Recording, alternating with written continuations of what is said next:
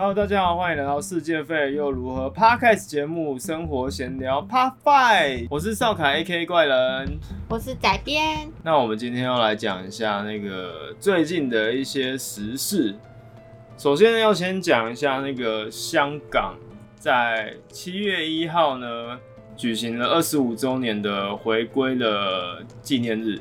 当时我就有看一些新闻，然后就发现有一个新闻就让我蛮难过的。你还记得那个反送中运动？然后记得啊，当时每天新闻都在报。对，而且每一次看，每一次都难过。为什么要讲这件事情呢？是因为当时反送中就是有逮捕很多的民众抗议人士嘛，其中就有一位二十四岁的女生要在今年去入狱服刑，就因为她捍卫。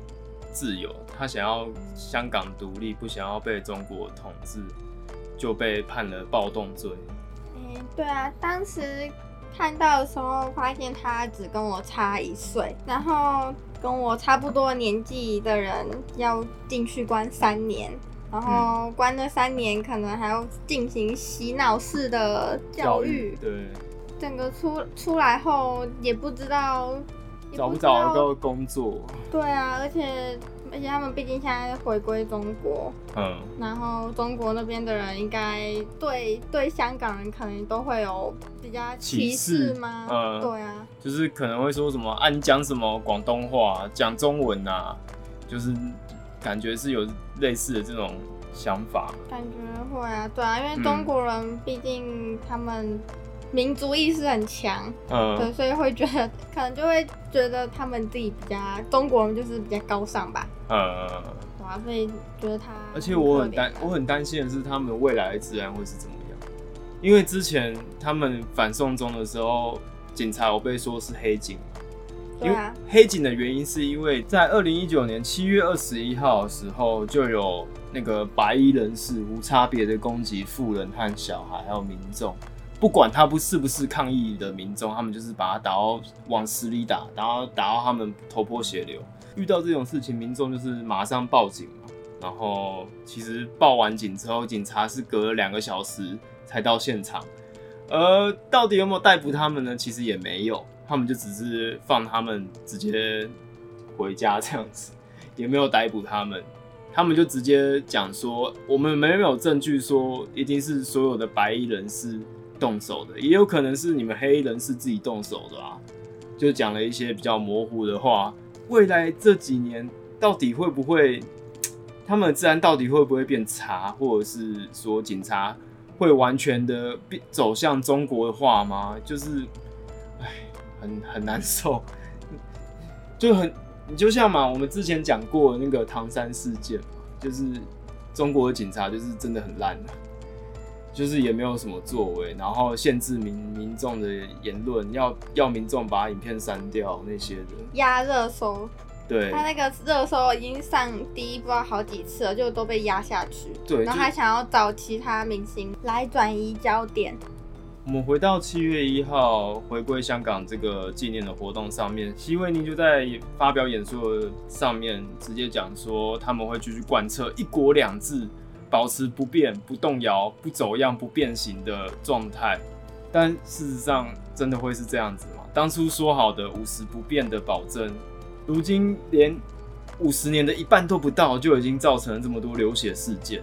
另外，我还有在推特上面看到那个他们在某一区已经在盖那个洗脑中心。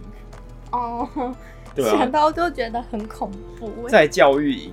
我记得他们好像里面就是教，就是法写啊，然后逼他们朗诵那个习主席的思想，就一个中国，对，那些，然后还有还要逼他们唱中国的国歌之类的，嗯，然后我觉得很好笑的是，记者想要进去里面，就是想揭露这件事情，他们也是不敢给他们进去，然后还说这里面的人其实都是。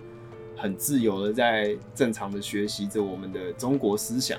那为什么不给记者拍嘞？对啊，老实说，给记者拍，他们也会用演的。哦，也是啊。对啊，就演给大家看。好，我们转到另外一个焦点，也是在发生在中国，就有一个网友就是直接去一个日本的 H 漫漫画家的那个 Twitter 上面祝贺他说：“哎、恭喜你啊，恭喜你，你你已经突破百万订阅了。”然后那个作者听到之后，他就说：“啊，什么？我我根本也不知道我什么时候有百万的订阅什么之类的。”然后他就上网查了一下，才发现说：“看。”你他妈你剽窃了我的作品，然后你还跟我说我在中国的粉丝突破百万，在那边跟我扯。因为那都是盗版的。对啊，你搬了我的作品，然后自己在那边盈利的爽爽的。啊，这种应该告可以可以罚很多哎、我跟你讲，在中国他们不会去管这件事情。可是没有，可是如果如果那个作日本的作家还有有那个著著作权法还是什么，盗版的片在中国其实已经很盛行了，包括 YouTube 的片都会转到 B 站去。嗯，然后也没有任何去法条可以去就是抑制这件事情。我觉得如果那个日本作家要告，应该是可以的，因为像是我可能去看一些韩韩国韩国明星的那些 MV 啊，然后有些可能也都会报抄袭，可能报抄国外的，嗯，对，然后那些国外的那些那些那些原作，他们嗯可能就会 po IG，就是嗯讲说这是抄袭。嗯，对，所以我觉得一定还是一定还是可以搞的。我觉得我上网查一下好了，也不知道说就是如果是跨国的那种版权转移的话，这东西到底有没有告成过？还有就是说，这个告下去到底划不划算？哦，对啊，对啊，因为请律师嘛，还要请那个请人过来开庭，或者是我要自己飞过去，其实也不知道。嗯，我们下周再来再来查这件事情好了。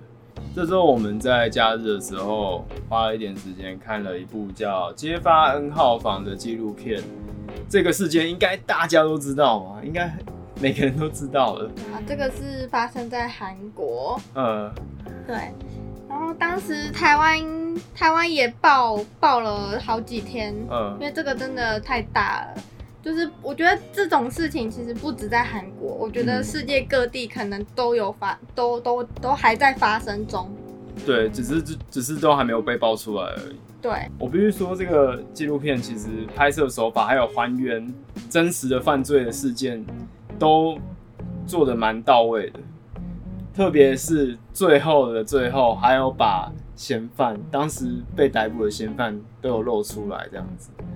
我看完是觉得他就是把他们经过从就是警方调查收证，然后还有一些抓 IP 之对，类的。然后还有里面的那些犯人有谁，然后都交代的蛮清楚的，对时间经过都交代的蛮清楚的。不过它就是纪录片，所以它里面的画面不会有不会有那种真的有演员去演受害，就就不会有演员真的去演受害者，嗯，从从从进入这个 N 号房里面发生的事情，他不会演得非常清楚。因为你就是这个这些这起事件其实非常的暴力，就是他们会逼着那个未成年少女，就是做很多很多很非人道的事情啊。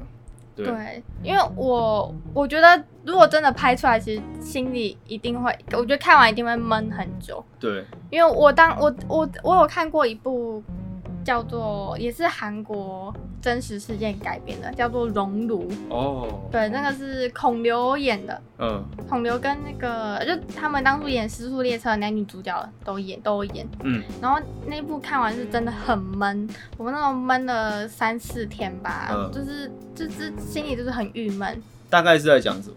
它那个就是诶、一一间聋哑学校，然后里面的、里面的小朋友可能都不超过十二岁，嗯都十二岁以下。嗯对，然后那里面的主任、校长、老师啊，都是会去侵去都会去侵犯那些小朋友，会嗯，虐待、会性侵都有。